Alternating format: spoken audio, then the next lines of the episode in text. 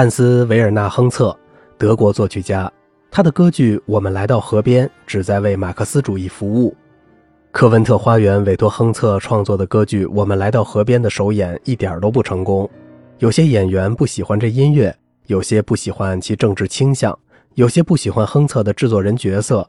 评论界和公众都没有多少热情。一天晚上，男高音罗伯特·蒂尔在后台宣布应该允许观众免费进场。他停顿了一会儿，让同事对这一噩耗有所适应，然后加了一句：“但他们得付钱才能出去。”